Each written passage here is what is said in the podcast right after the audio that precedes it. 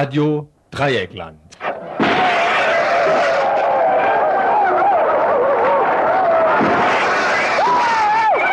Tagesinfo.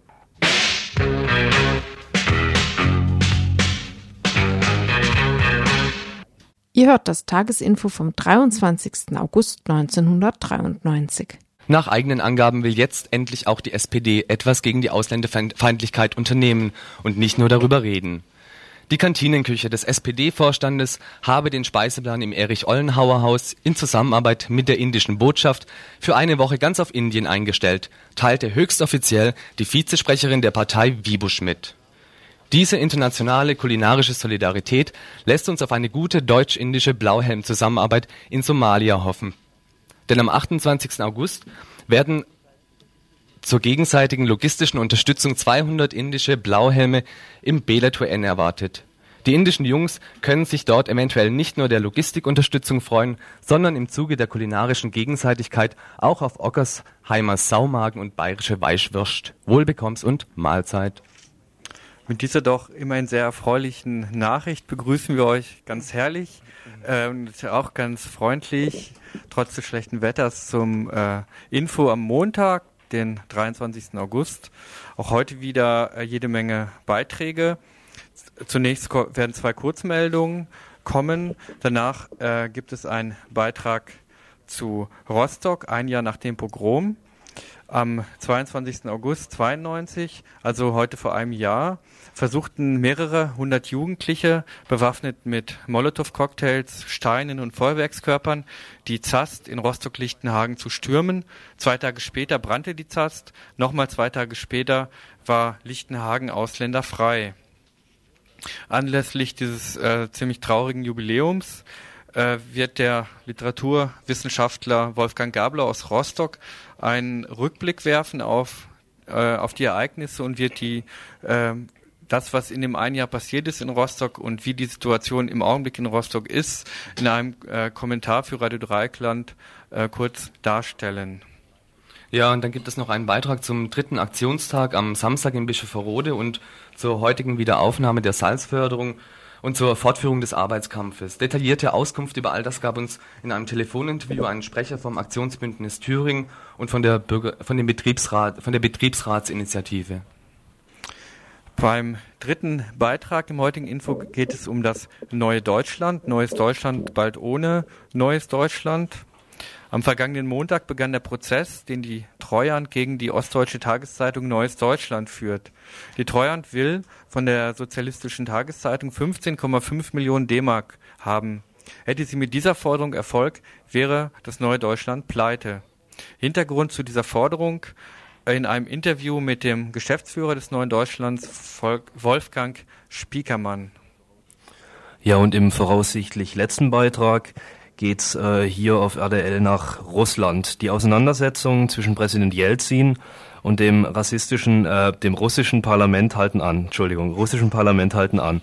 Am Jahrestag des gescheiterten Putsches vom August 91 demonstrierten 5000 Menschen gegen Jelzins Politik der Privatisierung und Einführung der Marktwirtschaft. Grund für uns nochmals ein Blick auf den Augustputsch von 1991 und die aktuelle politische Situation in Russland zu werfen. Möglicherweise wird es am Schluss des Infos noch einen weiteren Beitrag geben über den großen Lauschangriff. Äh, an diesem Beitrag wird im Augenblick äh, noch gearbeitet. Äh, wir wissen auch nicht, ob die Zeit reicht für diesen letzten Beitrag. Von daher müsst ihr einfach bis zum Schluss äh, dranbleiben im Info, wenn ihr diesen Beitrag noch hören wollt. Falls es nicht klappt, im heutigen Info mit diesem Beitrag wird er dann am morgigen Dienstag gesendet.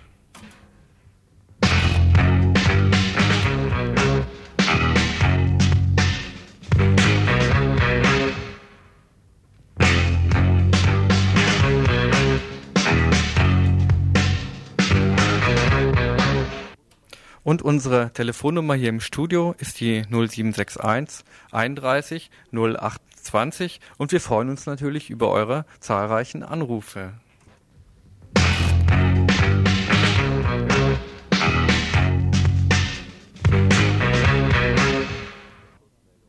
Wir kommen zu den Kurzmeldungen. Ein Jahr nach dem rassistischen Pogrom in Rostock-Lichtenhagen müssen wir wieder auf ein Wochenende faschistischer Aktivitäten und rassistischer Gewalt zurückblicken. In Solingen wurden am Freitagabend neben einem von Türkinnen und Türken bewohnten Haus mehrere Holzbretter in Brand gesetzt. Es wurde niemand verletzt, die elf Bewohnerinnen konnten das Feuer löschen, bevor es auf das Gebäude übergriff. Im Berliner Stadtteil Marzahn haben am Samstag die Initiative Jugend gegen Rassismus, ein paar User- und Gewerkschaftsgruppen, die PDS Marzahn sowie autonome Antifaschistinnen eine Demonstration gegen Rassismus initiiert. Über 1500 Demonstrantinnen zogen durch die Straßen des Stadtteils, der als Nazi-Hochburg bekannt ist.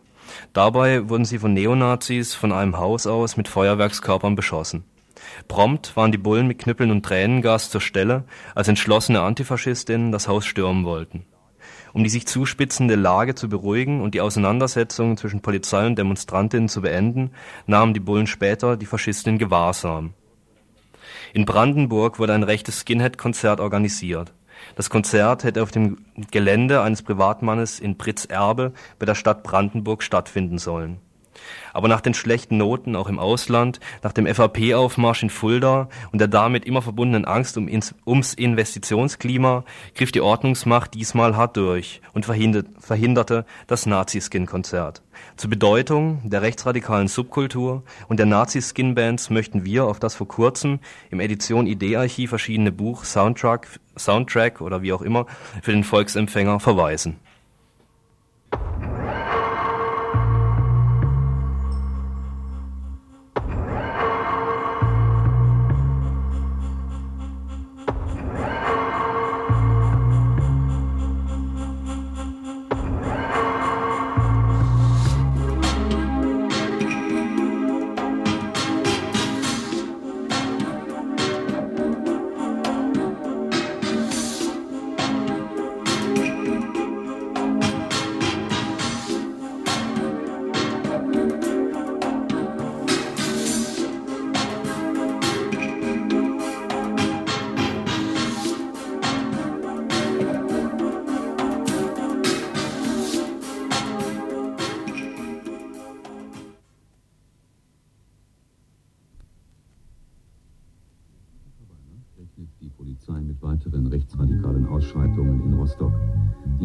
Inzwischen ein Sammelplatz für Rechtsradikale aus dem ganzen Bundesgebiet geworden, sagte ein Polizeisprecher.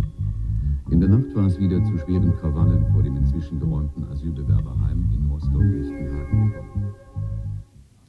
Am 22.08.1992 versuchen mehrere hundert Jugendliche, bewaffnet mit Molotow-Cocktails, Steinen und Feuerwerkskörpern, die zentrale Aufnahmestelle für AsylbewerberInnen in Rostock-Lichtenhagen zu stürmen. Einen Tag später liefern sich gewalttätige Jugendliche wiederum eine Schlacht mit der Polizei. Tausende Sympathisantinnen klatschen Beifall. Am 24.08.1992 erneut schwere Auseinandersetzungen. Umquartierung der Flüchtlinge. Gegen 22 Uhr brennt der Gebäudeteil, in dem sich noch 150 Vietnamesinnen aufhalten. Weder Polizei noch Feuerwehr sind zu sehen die Stadt sei inzwischen ein Sammelplatz für Rechtsradikale aus dem ganzen Bundesgebiet geworden, sagte ein Polizeisprecher. In der Nacht war es wieder zu schweren Krawallen vor dem inzwischen 411 Ermittlungsverfahren wurden inzwischen eröffnet. 375 davon gegen Störer, darunter 100 Autonome, die an einer Demonstration gegen Ausländerfeindlichkeit teilgenommen hatten. Vorwurf meist Verstoß gegen das Versammlungsgesetz auch Landfriedensbruch. Der überwiegende Teil der Verfahren ist inzwischen eingestellt. 36 Fälle landeten vor Gericht, vier Verfahren wurden eingestellt, zwei Freisprüche. 30 Urteile, davon zehn Freiheitsstrafen zwischen acht Monaten und drei Jahren, fünf davon zur Bewährung ausgesetzt. Rostock, ein Jahr nach dem Pogrom. Der Rostocker Literaturwissenschaftler Wolfgang Gabler zieht ein Jahr später eine Bilanz der politischen Aktivitäten und versucht, die jetzige aktuelle Situation in Rostock einzuschätzen.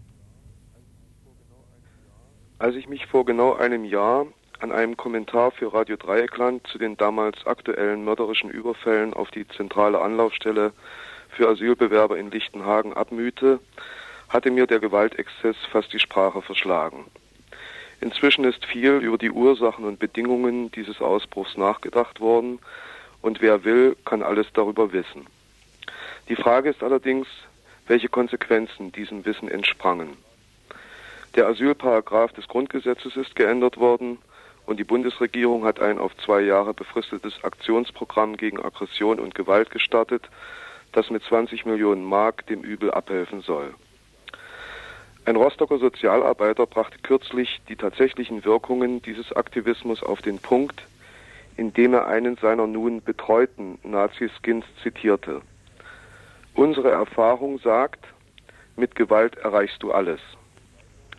Für Rostock heißt es weiter, die Asylbewerberstelle, die der sozialdemokratische Bürgermeister von Rostock 1990 in Lichtenhagen einrichten ließ, um die CDU-Landesregierung damit zu ärgern, nicht die vorgesehene Anzahl von Asylbewerberinnen und Bewerbern aufnehmen zu müssen, befindet sich nun in einem Wald zehn Kilometer von Rostock entfernt. Aus den Augen, aus dem Sinn.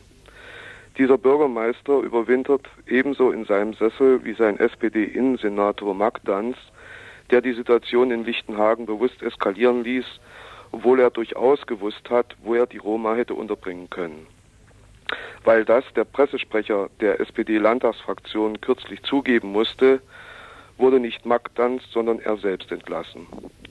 Im Gegensatz dazu musste der damalige Polizeichef von Rostock, der extra seine Arbeitsstelle aus dem Westen an die Warnow verlegt hatte, Konsequenzen hinnehmen. Er trat von seinem Posten zurück und wurde Chef des Landeskriminalamtes. Das inzwischen weltberühmte Nest Bad Kleinen liegt übrigens in Mecklenburg. Ich breche an dieser Stelle die Aufzählung der politischen Aktivitäten zur Aufarbeitung der Vergangenheit von Lichtenhagen ab. Man hat wahrscheinlich einen Eindruck bekommen. Leider gilt das nicht für den Parlamentarischen Untersuchungsausschuss. Seit einem Jahr arbeitet er fieberhaft, ist jedoch über einen Zwischenbericht nicht hinausgekommen. In dem steht, dass man beim besten Willen nicht in Erfahrung bringen könne, wer die Verantwortung für den einwöchigen Terror trägt. Da kann man nichts machen, und diesem Beispiel des Umgangs mit der jüngsten Vergangenheit schließt sich die enthusiastisch schweigende Mehrheit der Rostocker Bevölkerung an. Schlussstrich und fertig. Man kann ja doch nichts mehr daran ändern. Das haben sich vermutlich auch die Gerichte gesagt. Die überaus milden Urteile, wenn überhaupt welche zustande kamen, weil die, das Beweismaterial der Polizei schlicht eine Katastrophe war, schienen die Hoffnung ausdrücken zu wollen, dass Lichtenhagen bestimmt nicht wieder passiert. Allerdings gibt es ein kleines Problem dabei. Die dem Vergessen und Verdrängen anheimgegebene Vergangenheit ist leider nicht vergangen.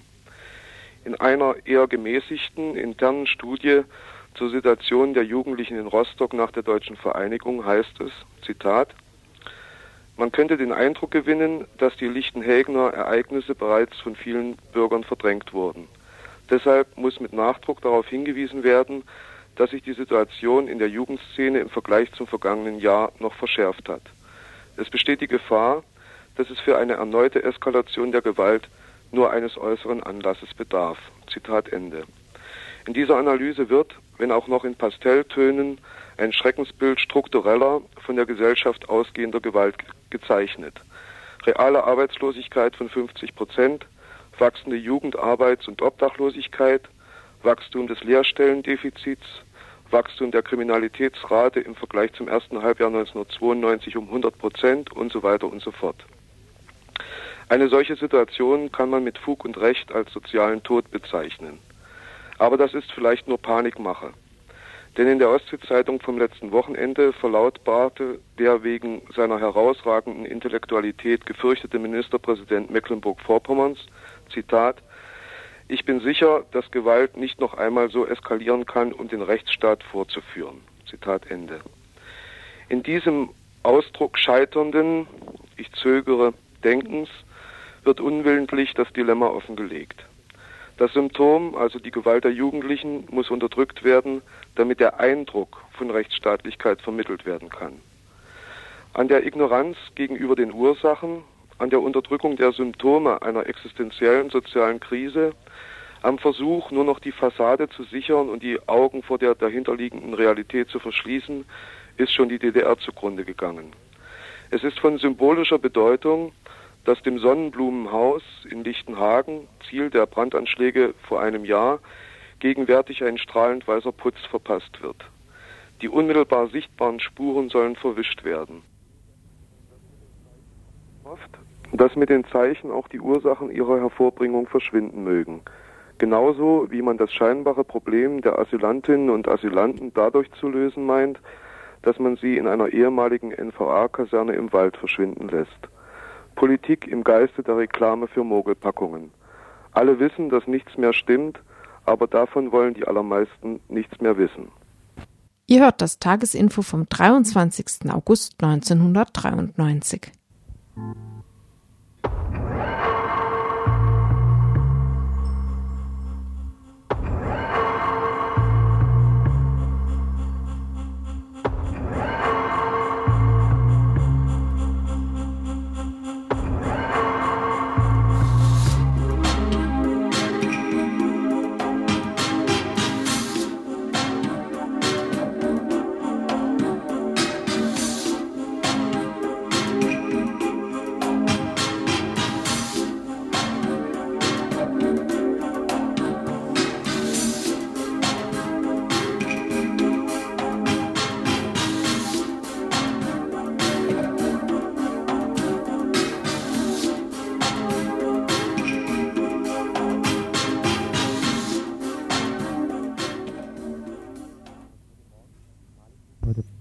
heute Morgen ist die Kaligrube in Bischofferode wieder in Betrieb.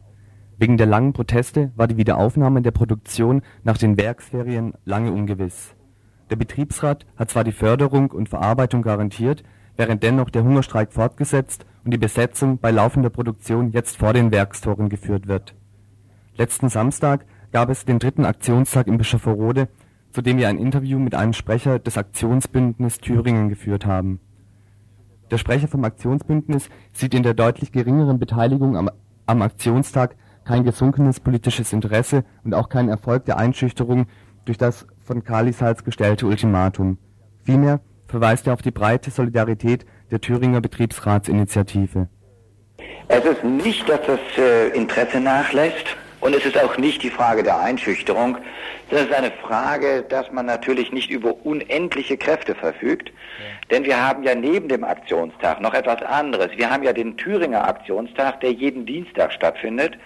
Jetzt kann man mathematisch vielleicht den noch dazu addieren und sagen, alleine an, am letzten Dienstag waren weit über 2500 Kolleginnen und Kollegen aus den Thüringer Betrieben unter dem Motto Bischofferode ist überall, Thüringen brennt, wir kämpfen für Arbeit, für 10 Minuten, für 20 Minuten aus den Betrieben raus und auf der Straße.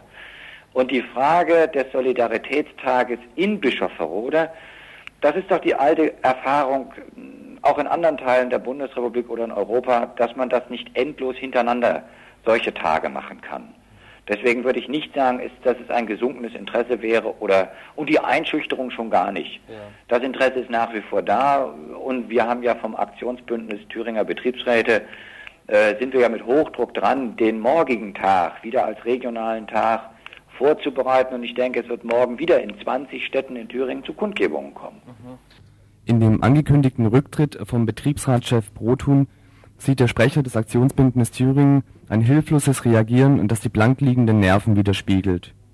Die Ursachen für die Verunsicherung der Kali-Kumpel und das Abröckeln des einheitlichen geschlossenen Ar Arbeitskampfes sieht er unter anderem in dem Versuch der Kali-Salz, die streikenden Kumpel mit 20.000 Mark pro Nase zu korrumpieren, falls diese der Fusion zustimmen würden.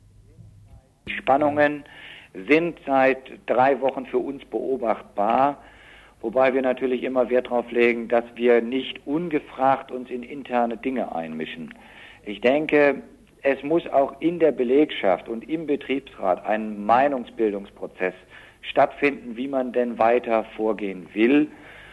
Ähm, ich werte die, die, die, die, die Ankündigung, er ist noch nicht zurückgetreten, sondern die Ankündigung des Rücktrittes werte ich als, ja, ein Stück weit hilfloses Reagieren unter der Bedingung, und das ist, was man, denke ich, außerhalb gar nicht so wahrnimmt, unter der Bedingung, dass die Nerven bei allen bloß liegen. Also es ist natürlich eine gewisse gereizte Stimmung. Wenn man die Verunsicherungskampagne teilweise der Medien der letzten Tage beobachtet, aber auch von Ulrich Steger, dem Aufsichtsratsvorsitzenden, der dann in die Öffentlichkeit geht und sagt, die Alternative heißt 20.000 Mark Abfindung oder gar nichts, Ersatzarbeitsplätze oder gar nichts. Also, und das, obwohl der Betriebsrat bis heute keine schriftlich fixierten, einklagbaren Ersatzarbeitsplätze vorgelegt kriegt hat. Mhm. Das gibt also so scheinbare Widersprüche, die aber tagtäglich dort auf die Region einprasseln. Und von daher schlägt sich sowas natürlich auch in einem Betriebsratsgremium nieder. Ich kann es nachvollziehen, ich kann es verstehen, ich bedauere es aber zutiefst. zutiefst. Ähm, ich werte aber trotzdem die Entscheidung des Kollegen Brothuhn nicht so, als dass der Widerstand nun zusammenbricht. Die Hoffnung auf ein Veto seitens der EG sieht er als einen Trugschluss da selbst hinter der EG-Prüfungskommission eine starke Lobby für die Werksschließung steht. Die Hoffnung wäre etwas wie ein Irrlicht. Ich glaube nicht, dass die EG-Fusionskontrolleure so mutig sein werden und sagen, dass hier äh, ein Kartell gebildet wird. Ich, glaub, ich glaube es nicht. Ich würde es vielleicht wünschen, aber hm, der Chef dieser Fusionskontrollbehörde kommt selber aus einem Beraterladen das die Meinung vertritt, dass die Treuhand noch nicht genug Betriebe geschlossen habe. Also insoweit äh, denke ich, das, was die äh, bisherige Kontrollentscheidung ist, nämlich drei Monate Luft, um nochmal zu prüfen, heißt, dass wir nochmal drei Monate den Kampf organisieren müssen, verbreitern müssen, ihn über die Grube hinaustragen müssen. Ähm, denn der Kampf der Bergleute in Bischofferode hat nur dann einen Sinn, wenn wir zu einem Umkehr der ganzen ostdeutschen Wirtschaftspolitik der Treuhand, der Landesregierung und der Bundesregierung kommen. Die politische Relevanz des Arbeitskampfes sieht er in einer breiten politisierten Öffentlichkeit, die nicht nur den Erhalt der Arbeitsplätze in Bischofferode kennt, sondern diese nur als exemplarisch für bislang totgeschwiegene überregionalen Arbeitsplatzabbau sieht. Ähm, deswegen denke ich, hilft es nichts, irgendwelche überregionalen und zentralen Demos irgendwo zu machen, äh, immer mit der Losung, Erhalt von Bischofferode. Deswegen haben wir uns ja entschlossen, die kämpfenden Belegschaften oder die noch nicht kämpfenden Belegschaften in Thüringen zusammenzuschließen und zu sagen, den Kampf, den die Bischofferöder angefangen haben, werden wir hineintragen und tragen wir jetzt schon konkret in die anderen Betriebe rein. Ähm, weil eine Umkehr der Wirtschaftspolitik ist nur über die Straße und über massive Kämpfe der Betroffenen zu erreichen. Deswegen halte ich auch nichts davon von höheren Weisungen oder höheren Entscheidungen ja. irgendwelcher höheren Gremien. Die alte Erkenntnis, ob das die AKW-Bewegung oder sonst was ist, ist nur, dass man sie über die Straße äh, verändern kann, äh, wenn man massiv Druck macht. Und diesen Druck zu organisieren, das ist, denke ich, jetzt unsere Aufgabe. Ähm, auch wenn die 700 Ersatzarbeitsplätze für Bischofferode angeboten werden würden, wie gesagt, sie sind bis heute noch nicht schriftlich fixiert, deswegen ist auch das nur ein Irrlicht. Aber wenn sie angeboten würden, äh, verdrängt das sofort alle Anschlussfolgen bei der Stilllegung der Grube. Dass zum Beispiel Bischofferode ein Viertel des gesamten Frachtaufkommens der Reichsbahn in Thüringen äh, transportiert. Das heißt, dort ist jeder vierte Arbeitsplatz in der Reichsbahn zusätzlich gefährdet. Dass der ganze äh, Seehafen Wismar äh, zu über 70 Prozent Umschlagsauslastung äh, durch Bischofferöder Kali hat, das geht gleich mit verloren und über die redet kein Mensch. Mhm. Also denke ich, ist es unsere Aufgabe als Aktionsbündnis, die, die Fackel, wenn ich mal so symbolisch reden darf, die Fackel von Bischofferode aufzunehmen und zu sagen, die tragen wir jetzt in die anderen Betriebe rein. Wir tragen sie auf die Straße. Wir sagen, Thüringen brennt, 5 vor 12, jede Woche wiederkehrend, Dienstag, Straßenblockade.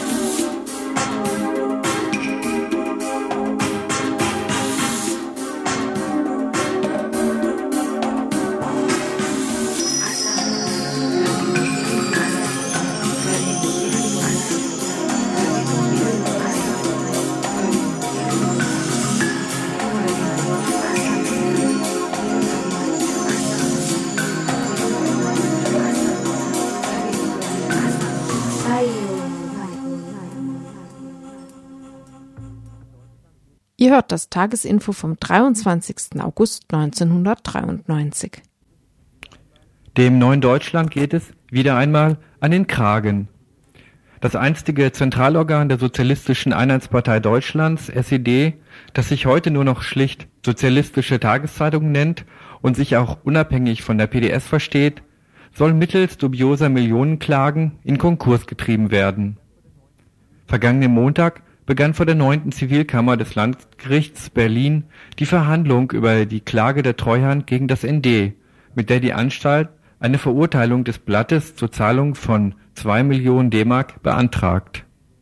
Insgesamt will die Treuhand sage und schreibe 15,5 Millionen D-Mark von dem Berliner Blatt mit der Verkaufsauflage von circa 80.000 Exemplaren täglich sehen. Und falls sie Recht bekäme, wäre das ND Konkurs. Über die Hintergründe der Geldforderung und den Versuchen, das neue Deutschland platt zu machen, mehr in einem Interview mit dem Geschäftsführer des ND, Wolfgang Spiekermann. Die äh, Forderung wird begründet äh, mit einer Geldzahlung, die äh, die Firma Neues Deutschland, also damals noch eine Partei als Parteizeitung, von dem in DDR-Zeit noch zuständigen übergeordneten Betrieb bekommen hat, Zentrak, VUB Zentrak heißt dieser Betrieb.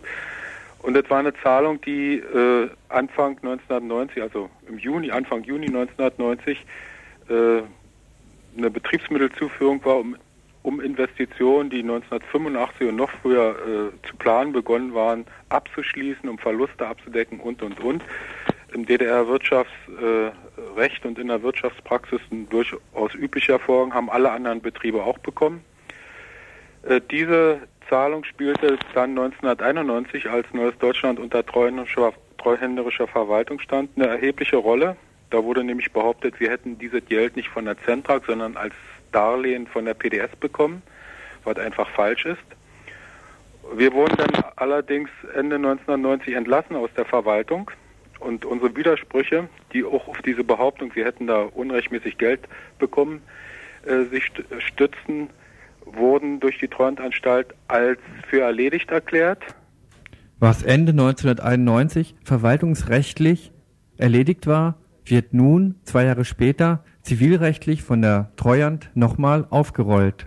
Wir vertreten die Position, dass erstens äh, vom Verfahrensweg her es nicht zulässig ist, für eine staatliche Behörde zivilrechtlich nachzuklagen, was sie verwaltungsrechtlich eigentlich schon positiv entschieden hat für den äh, Betreffenden. Und zweitens äh, vertreten wir im Prozess die Auffassung, dass auch die sachliche Begründung, überhaupt eine Geldforderung zu stellen, nicht gegeben ist. Nun hat die Zentrak ja auch der Ostsee-Zeitung und der Sächsischen Zeitung Gelder zur Verfügung gestellt, die aber nicht von der Treuhand zurückgefordert werden. Ja. Können Sie mal erläutern, was da der Hintergrund ist? Ja, äh, das ist genau der springende Punkt. Da sehen wir ja auch eine politische Vorgehensweise. Äh, grundsätzlich haben alle DDR-Zeitungen Subventionen bekommen, weil der Zeitungsverkaufspreis auch durch staatliche Eingriffe so niedrig erhalten wurde, dass noch nicht mal die äh, Kosten für das Druckereipapier zu bezahlen waren oder gerade mal so. Aber weder die Verlagsleistung noch die Redaktionsleistung, es musste subventioniert werden. Und alle Zeitungen, nicht nur die SED-Zeitung, sondern auch die CDU-Zeitung und von der LDPD und die Kirchenzeitung und wer auch immer, haben diese Subventionen gekriegt. So wie der Bäcker für seine 5 Pfennig Brötchen, die auch nicht äh, gedeckt waren, auch Subventionen bekommen hat, haben alle Zeitungsverlage Subventionen erhalten. Und diese äh, Subventionszahlung, die ja bis ins Jahr 1990 hineinging, sind bei allen anderen Zeitungen, die inzwischen verkauft wurden an große Verlage, äh, als Verluste eben hingenommen worden und ausgerechnet bei uns. Wir sind die einzige Ausnahme, will nun die Treuhandanstalt im Nachhinein diese Subvention als einklagbare Geldforderung betrachtet wissen. Äh, und diese Ungleichbehandlung kann eigentlich äh, nicht rechtens sein. Für seine Hartnäckigkeit bei der Verfolgung seiner politisch links stehenden GegnerInnen ist der Staat BRD hinlänglich berüchtigt. Bereits im November 91 versuchte die Treuhand, das neue Deutschland in den Konkurs zu entlassen. Leid äh, Tatsache ist, dass die äh, Treuhandanstalt und äh, die unabhängige Kommission, denen ja Bundesministerien vorstehen, das darf man nie vergessen dabei, äh, von Anfang an versucht haben, uns gerade auf der ökonomischen Strecke äh, äh, zu strangulieren um, und eben nicht versucht haben, irgendwie mit einem politischen äh, Strafrecht. Äh, so weit sind sie halt noch nicht, das kommt vielleicht noch. Äh, unsere Entlassung 1991 war ja eigentlich völlig regelwidrig. Wir sind eine klassische Ausnahme, obwohl die Kommission dem vom Gesetz vorgeschriebenen äh, Eigentumserwerb überhaupt nicht geprüft hat. Es gibt keine Feststellung davon. Darüber sind wir halt entlassen worden. Und da muss man genau hinschauen, unter welchen Bedingungen. Es war 1991 eine angespannte Wirtschaftslage. Unser Barvermögen war so gut wie aufgebraucht. Äh, die Wirtschaftsexperten der Treuhandanstalt sagten, seit Sommer, seit August 1991, im November 91 wird äh, das Barvermögen des Neuen Deutschland aufgebraucht werden. Es muss der Konkurs angemeldet werden. Und die Treuhandanstalt hatte gesetzlich eigentlich die Pflicht, dennoch die Firma am Leben zu erhalten und hat also beantragt, äh, 6 Millionen D-Mark aus SED-Altvermögen zur Sanierung für 1992, 93. Und da hat dann die Kommission Ende Oktober entschieden, also wir entlassen jetzt das neue Deutschland. Allerdings im November müssen sie eh Konkurs anmelden. Sie wollten also mit dem Konkurs nichts zu tun haben, wollten politisch die reine Weste präsentieren wollen. Und das einzige Handicap, was eingetreten ist, wir haben nicht Konkurs anmelden müssen. Wir hatten eine Spendensammlung unter Lesern gemacht. Es kamen bis zum Jahresende 1,2 Millionen zusammen. Und die haben halt gereicht, die Sanierung zu vollenden. Und wir schreiben heute schwarze Zahlen. Und nachdem alle Hoffnungen in Bonn aufgegeben wurden, dass das neue Deutschland durch schlechte Wirtschaftsweise sich selber liquidiert, wird nun halt heute wieder an der großen äh, an dem großen Strang gezogen und es wird versucht nachzuhelfen, über irgendwelche dubiosen Millionenklagen uns den Konkurs aufzuzwingen. Das Berliner Landgericht hat eine Entscheidung über die Treuanklage für den 20. September angekündigt. Bis dahin versucht das neue Deutschland weiter, sich durch verstärkte Leserinnenwerbung im linken Spektrum und Spendenaufrufe auf das Schlimmste vorzubereiten. Was die Leserinnenschaft angeht, so meint Wolfgang Spiekermann, so erfreue man sich auch im Westen einer zunehmenden Akzeptanz. Probeabos können übrigens für 10 D-Mark Vorkasse für vier Wochen bestellt werden beim Verlag Neues Deutschland, Marketingabteilung, Franz Mehring Platz 1 in 10243 Berlin. Falls das neue Deutschland den Treuhandprozess gewinnt, ist es noch lange nicht über den Berg. Für diesen Fall wird bereits der nächste Angriff auf das neue Deutschland vorbereitet, diesmal von der Deutschen Reichsbahn. Dazu nochmals Wolfgang Spiekermann. Wir haben ja ein Redaktionsgebäude, das ist fertiggestellt äh, worden 1971. Davor standen auf diesem Gelände schon äh, einmal Druckereigebäude, Druckhallen des neuen Deutschland, die wurden ja gesprengt, um diesen Neubau, damals halt Neubau, zu errichten.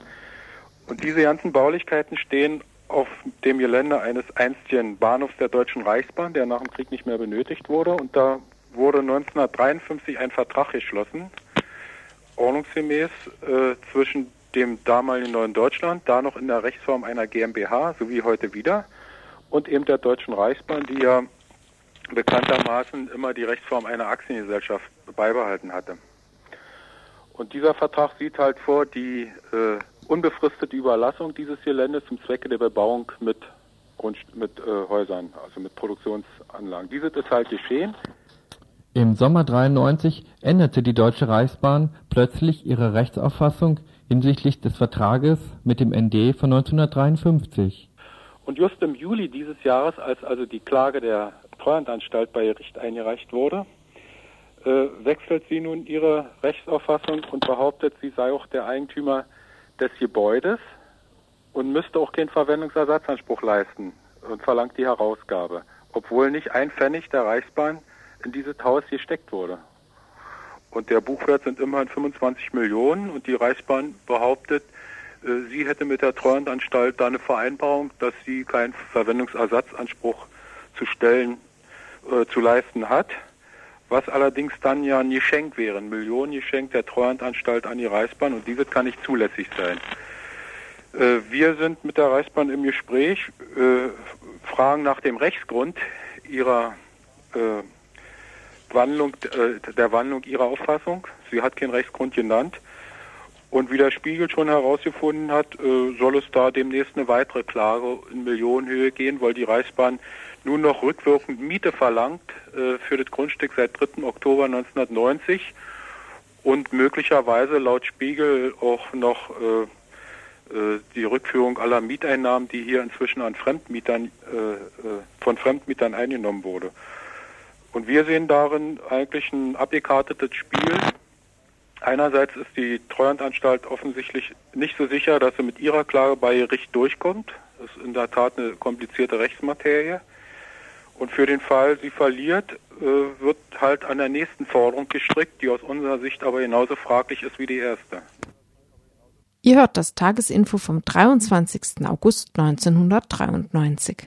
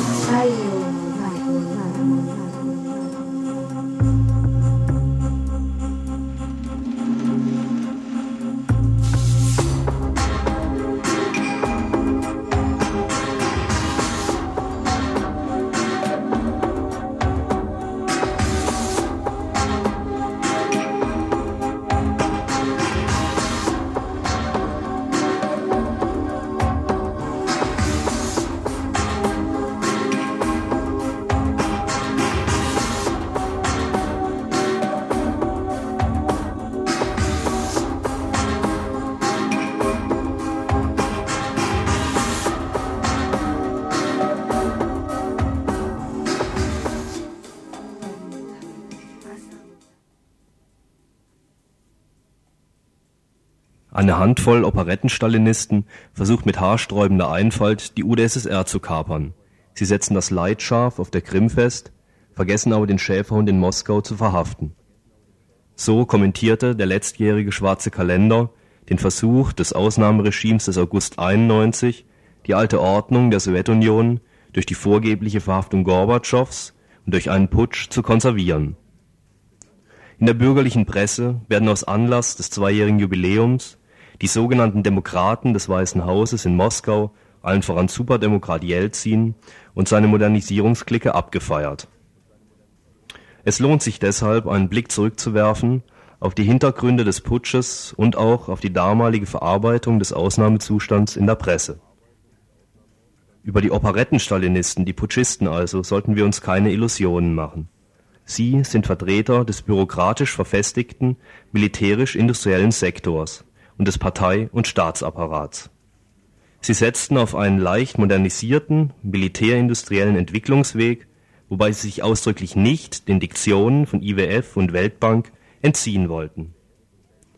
Die Beibehaltung der Sowjetunion in ihren ursprünglichen Grenzen war ihr oberstes Ziel, lag doch der Unionsvertrag, der die Dezentralisierung, die Zersplitterung in einzelne Republiken fortschrieb, kurz vor dem Putsch, unterschriftsreif auf dem Tisch.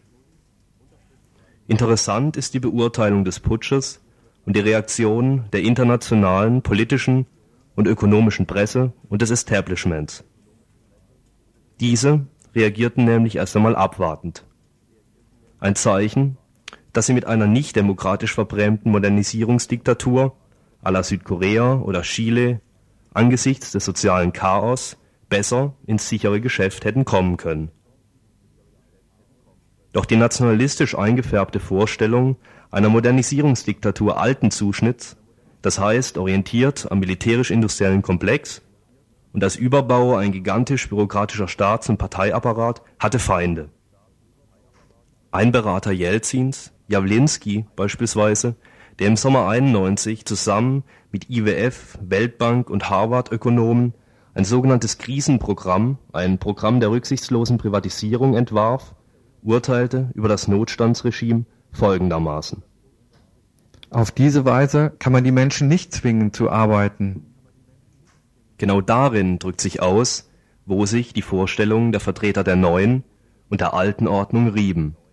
Es geht um soziale Kontrolle, um das Kommando über die Arbeit. Wollte die alte Garde der Putschisten die Machtstrukturen in ihren Grundzügen beibehalten und nur punktuell modernisieren, so setzte die Jelzin-Riege in Absprache mit IWF und Weltbank auf Weltmarktintegration und, binnenökonomisch gesehen, auf Deregulierung, also auf die Zertrümmerung der alten Strukturen, auch der alten Sozialstrukturen, um das Kapital von jeglichen Bindungen zu befreien. Die Menschen zum Arbeiten zwingen. Das kann in der alten Variante des Fabrikkommandos geschehen oder auch in der weltmarktintegrierten, neu modernisierten privatkapitalistischen Variante, in der eine kleine Schicht Unternehmer und Yappies den Aufstieg schaffen und sich die Märkte aufteilen, eine starke Ausdifferenzierung stattfindet, große Teile der Bevölkerung zur Armutsbevölkerung werden und in den Augen des Kapitals irgendwann unnütze Esser darstellen. Doch genug davon. Radio Dreieckland sollte weniger der Kampf zweier Ausbeutungsoptionen interessieren. Wichtiger erscheint uns der gegen diese Entwicklung gerichtete Sozialprozess von unten. Denn neben den Anhängern der radikalen Modernisierungselite der jetzigen Mittel- und Oberschicht, die die sogenannte demokratische Verteidigung des russischen Regierungssitzes gegen die Putschisten mediengerecht inszenierte, waren jugendliche Militante die ersten, die gegen die anrollenden Panzer Barrikaden bauten. Einer der jugendlichen Barrikadenkämpfer hält der Unterstellung, sie hätten Jelzin unterstützt, entgegen. Es ist richtig, dass auf den Plätzen St. Petersburg und Moskaus hauptsächlich junge Menschen die ersten Barrikaden bauten. Aber zu sagen, die Jugend hätte Jelzin unterstützt, ist nicht richtig. Sie kämpfte gegen den Faschismus. Die jungen Leute hatten nichts zu verlieren und sie wollen nicht in das System zurückkehren, aus dem sie gerade herausgekommen waren. Das hat mit einer Unterstützung Jelzins nichts zu tun. Trotzdem reagierte der größte Teil der Bevölkerung, der Arbeiter und Arbeiterinnen, auf das Moskauer Spektakel mit Distanz. Sowohl die alte als auch die neue Machtgruppierung war ihnen wohl nicht geheuer. Der Putsch hatte für den Werdegang der Sowjetunion sowohl territorial, ökonomisch wie auch politisch weitreichende Folgen. In dem Buch Das Ende des sowjetischen Entwicklungsmodells aus der Reihe Materialien für einen neuen Antiimperialismus wird der Putsch und dessen Folgen so interpretiert und dargestellt. Die Tage des, des Notstandskomitees stellen sicherlich eine Zäsur in den Versuchen der herrschenden Eliten dar, das überkommene sowjetische Entwicklungsmodell zu modernisieren. Mit der Liquidierung des kommunistischen Parteiapparats wird die dominante Modernisierungsstrategie, basierend auf IWF, Rationalisierungs- und Marktkonzepte, zum offiziellen Regierungsprogramm erhoben. Damit haben sich, nach langen politischen Kämpfen, die Vertreter der radikalsten Modernisierungsvariante durchgesetzt die eher zögerlichen Reformer des kommunistischen Staats- und Parteiapparats wurden aus der letzten Bastion gefegt und durch neue Eliten und technokratische Karrieristen des alten Regimes ersetzt. Nun, so ganz hat sich die radikalste Modernisierungsvariante nicht durchsetzen können. Das lässt sich jetzt zwei Jahre nach dem Putsch sagen. Das Schockprogramm von Gaida konnte nicht durchgesetzt werden. Das Modernisierungsprogramm der Preiserhöhung und Totalprivatisierung musste immer wieder verlangsamt werden. Ob dies wegen der politischen Blockade durch die konservative Bürgerunion des Parlaments, in der Presse als Altstalinisten diffamiert werden, geschieht, oder aus Furcht vor sozialen und Brotrevolten, ist nicht zuletzt wegen der einseitigen und auf die Staatsebene fixierten Berichterstattung der offiziellen Medien nicht klar. Aber die Modernisierer um Jelzin konnten sich immer wieder Zugeständnisse an die einstigen Verbündeten Chassulatow und die Bürgerunion machend, doch mit ihrem Weg durchsetzen. Der harte Kurs in Richtung Marktwirtschaft wird fortgesetzt. Russland zwei Jahre nach dem Putsch. Die monatliche Inflationsrate liegt bei 17 Prozent. Ein Liter Milch der im August 1991 im staatlichen ne-, Lebensmittelgeschäft um die 30 Kopeken kostete, wird jetzt im gleichen Laden im August 1993 für 136 Rubel angeboten. Russische Mafiosi treten selbstbewusst in den Medien auf und bieten sich als die einzigen wirklich zuverlässigen und starken Geschäftspartner an. Ihre Philosophie ist die Marktwirtschaft. Es gilt das Recht des Stärkeren. Nur der finanzielle Erfolg zählt und die Kontrolle über gesellschaftliche Entwicklungen. So berichtete sogar die FAZ. Vor diesem Hintergrund und vor dem Hintergrund drohender Sozialrebellion möchte Jelzin seine Macht und Entscheidungsbefugnis ausdehnen. Wieder erleben wir in Russland die Auseinandersetzung zweier Machtblöcke. Zum einen die Totalmodernisierung um Jelzin, zum anderen eine starke Fraktion im Parlament, die den Auflösungs- und Privatisierungsprozess so nicht hinnehmen will. Der Entwurf von Jelzins maßgeschneiderter Verfassung sieht für ihn mehr Rechte vor als für den US-Präsidenten. Er ernennt die Mitglieder des Kabinetts, schlägt der Staatsduma Gesetze vor, wählt das Haushaltsrecht und kann schließlich das Parlament auflösen oder es mit Referenten überstimmen. Der Artikel 16 des populistischen Verfassungsdokuments von Jelzin gibt dem Staat das weit auszulegende Recht, individuelle Rechte, Zitat, im Interesse des Verfassungsschutzes, der Moral, der Rechte und gesetzlicher Interesse anderer zu begrenzen. Zitat Ende. Auch wird das natürliche Recht auf Privateigentum proklamiert. Da bleibt nur zu hoffen, dass eine antistaatliche, antikapitalistische Bewegung entsteht, die die Frage nach der Aneignung des Lebens, nach der Autonomie der Selbstbestimmung im Produktions- wie im Reproduktionsbereich neu stellt. Ihr hört das Tagesinfo vom 23. August 1993.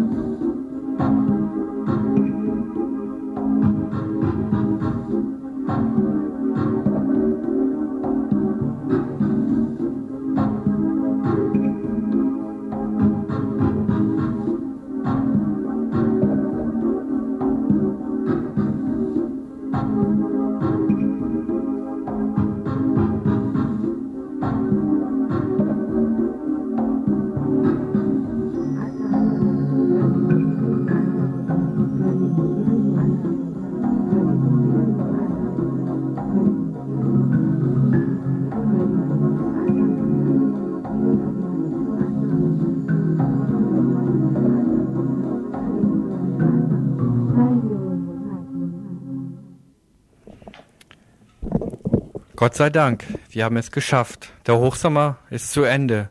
Wir können endlich wieder durchatmen. Der Hochsommer soll nach dem neuesten Computermodell der Meteorologen vorbei sein und damit auch die mörderischen Temperaturen und mit diesen hohen Ozonwerten ist dann auch erst einmal Schluss. 0,158 Milligramm äh, Mikrogramm pro Kubikmeter Luft waren es am Wochenende in Freiburg Mitte und letzten Freitag kletterte das Ozonbarometer sogar auf 0,23 Mikrogramm pro Kubikmeter. Und dabei liegt der Grenzwert bei 0,120 Mikrogramm pro Kubikmeter. Mitgekommen? So wurde also in Freiburg beinahe das Doppelte der zulässigen Ozonkonzentration erreicht. Nein, so ging es ja nicht weiter. Die Stadt Freiburg gab letzte Woche sogar Ozonwarnung. Haben Sie es gewusst?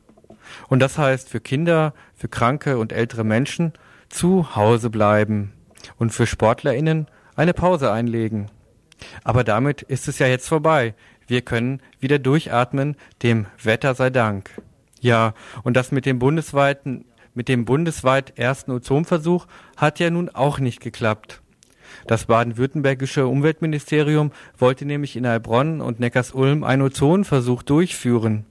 Es sollte geprüft werden, ob lokale Eingriffe in Verkehr, Industrie und Gewerbe Ozonkonzentration kurzfristig senken könnten. Denn das scheint für die regierenden Autofans keineswegs hundertprozentig bewiesen. Doch es ist wie verhext. Schon viermal machte das Wetter einen Strich durch die Rechnung. Und auch der fünfte Termin, der vom 26. bis 29. August geplant war, wurde gestern abgesagt. Zu kühl sei es, lautete die Begründung. Umweltminister Schäfer gab bereits letzte Woche bekannt, dass der Ozonversuch eben nächstes Jahr gemacht werde, sollte er auch an diesem Wochenende ins Wasser fallen. Macht ja nichts. Der nächste Sommer kommt bestimmt spätestens 1994.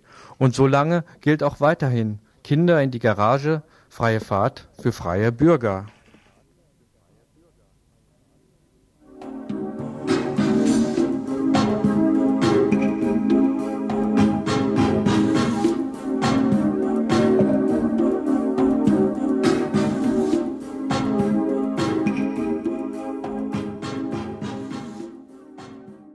Ja, der geplante Beitrag über den Lauschangriff, ähm, der muss leider verschoben werden. Ihr könnt den wahrscheinlich morgen, am Dienstag oder dann am Mittwoch im Tagesinfo von Radio Dreieckland hören. Jetzt noch eine aktuelle Kurzmeldung.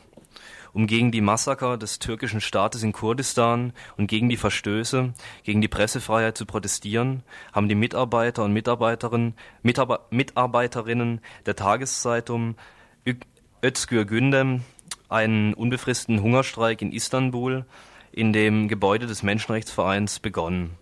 Damit treten sie gleichzeitig für ein friedliches und gleichberechtigtes Zusammenleben des türkischen und kurdischen Volkes ein.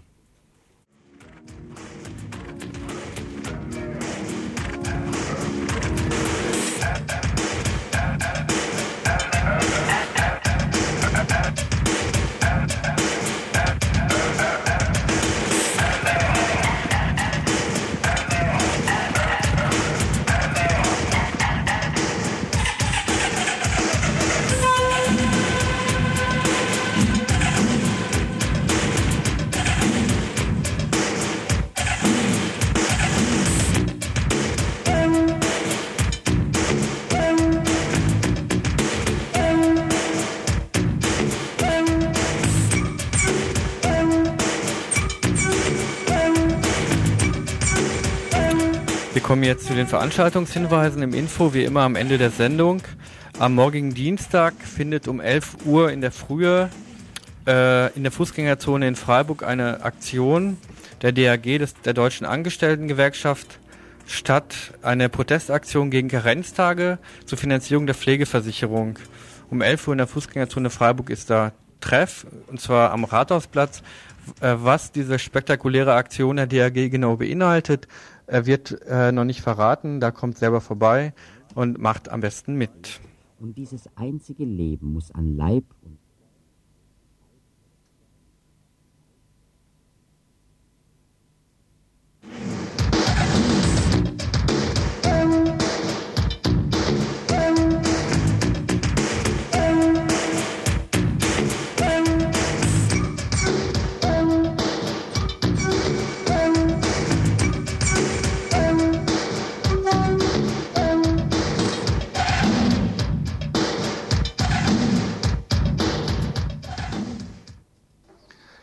Hinweisen möchten wir jetzt noch auf ähm, das zweite Infoladen Open Air.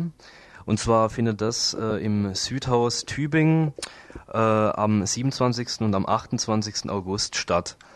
Ähm, folgende Gruppen rufen zu diesem Infoladen Open Air auf. Ähm, Frauen gegen Gentechnolo Gentechnologie und Bevölkerungspolitik, die Frauenantifa, die Antifa-Gruppe Avanti, Infobüro Tübingen, Profan, Antirepressionsgruppe, das Zentralamerika-Komitee, dann das Komitee gegen die Bezirksstelle dort ähm, und noch andere Gruppen. Äh, neben musikalischem und kulturellem Begleitprogramm äh, wird dort auch unter anderem, ich blätter gerade in dem dazugehörigen Flugi ähm, ein bisschen rum, wird dort unter anderem die Gruppe Fels, eine Berliner Gruppe, die sich früher der autonomen Szene äh, zugehörig gefühlt hat, ähm, dort erscheinen. Die geben unter anderem die Zeitschrift Aranka raus und werden zu Diskussionsansätzen diskutieren. Außerdem äh, wird die autonome Gruppe 1. Mai aus Stuttgart ähm, dort erscheinen, am Freitag genauer gesagt, am 27. und wird dort äh, um 18 Uhr ähm, Kapitalismus und Hausarbeit diskutieren. Dazu haben sie auch eine Broschüre rausgegeben. Ähm, die Broschüre wurde, soviel ich weiß, auch im AK abgedruckt.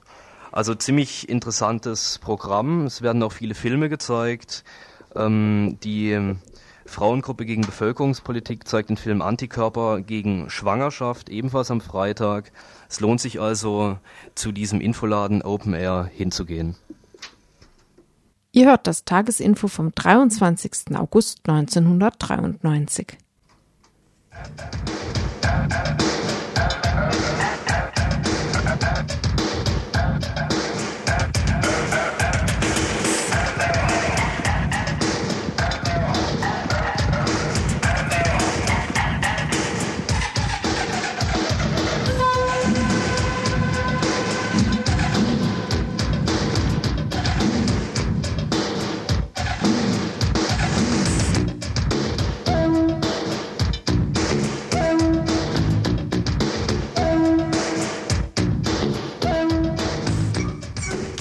Am Ende des Infos noch ein kurzer Blick auf die Beiträge des morgigen Tagesinfos.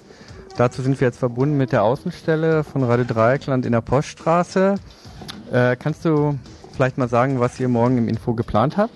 Ja, so ein paar Schwerpunkte kann ich schon mal ankündigen, auch wenn noch nicht alles so genau feststeht. Es wird morgen viel Internationales geben, darunter ein Bericht über Nicaragua. Nicaragua gab es zuletzt Geiselnahmen, zuerst von den äh, ehemaligen Contra-Revolutionären in Nicaragua, die Sandinisten in eine Falle lockten und als Geisel nahmen. Daraufhin die Antwort darauf von ehemaligen Sandinisten, die nun äh, forderten, die, dass die Geiseln wieder freigelassen werden, indem sie wiederum Leute der UNO-Partei als Geiseln genommen haben. Die neuesten Informationen, die wir von heute Abend haben, ist, dass es sich wohl zum Guten löst und die Bürgerkriegsgefahr, die damit von vielen Kommentatoren schon heraufgeschworen wurde, äh, nicht mehr so akut ist. Dennoch, wir wollen morgen mal genauer nachfragen, was die Hintergründe für äh, diesen Konflikt sind. Außerdem wird es einen Bericht geben zu Südafrika. Auch Südafrika ist ein Land, wo zu den Wahlen hin äh, massive blutige Konflikte äh, da sind wo äh, Übergriffe stattfinden, wo Ermordungen stattfinden.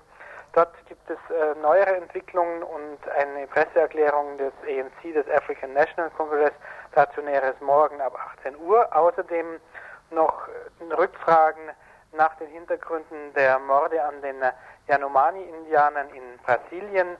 Dort wurde, äh, wie es jetzt immer mehr bekannt wird, viele Leute, äh, mindestens 70, wahrscheinlich mehr, ähm, Eingeborene aus dem dortigen äh, Gebiet ermordet, um Platz zu machen für Goldsucher.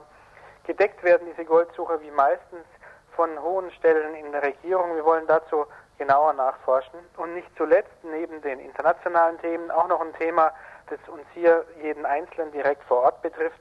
Es geht um die Gesundheitsreform. Ein Aspekt dieser Gesundheitsreform wird sein, dass von den Ärzten viele Massagen, Krankengymnastik und ähnliches nicht mehr verschrieben wird, was viele Praxen in akute Existenznöte bringt. Ob dies nun dem Einzelnen nützt, den Ärzten nützt oder aber den Krankenkassen nützt und damit insgesamt wieder dem Beitragszahler, dazu morgen ausführlicheres und Neueres. Und dazu noch viele aktuelle Informationen, die wir bis dahin noch reinbekommen werden. Ja, dann schönen Dank für die Informationen. Jo, tschüss. Ja, und wir sind am Ende des heutigen Infos angelangt. Ähm, verantwortlich für das heutige Tagesinfo waren der Klaus, der Konrad, der Gustav und der Arthur. Und ja, wir sagen Tschüss, bis zum nächsten Mal. Wenn es dann wieder heißt. Tagesinfo von Radio Dreieckland.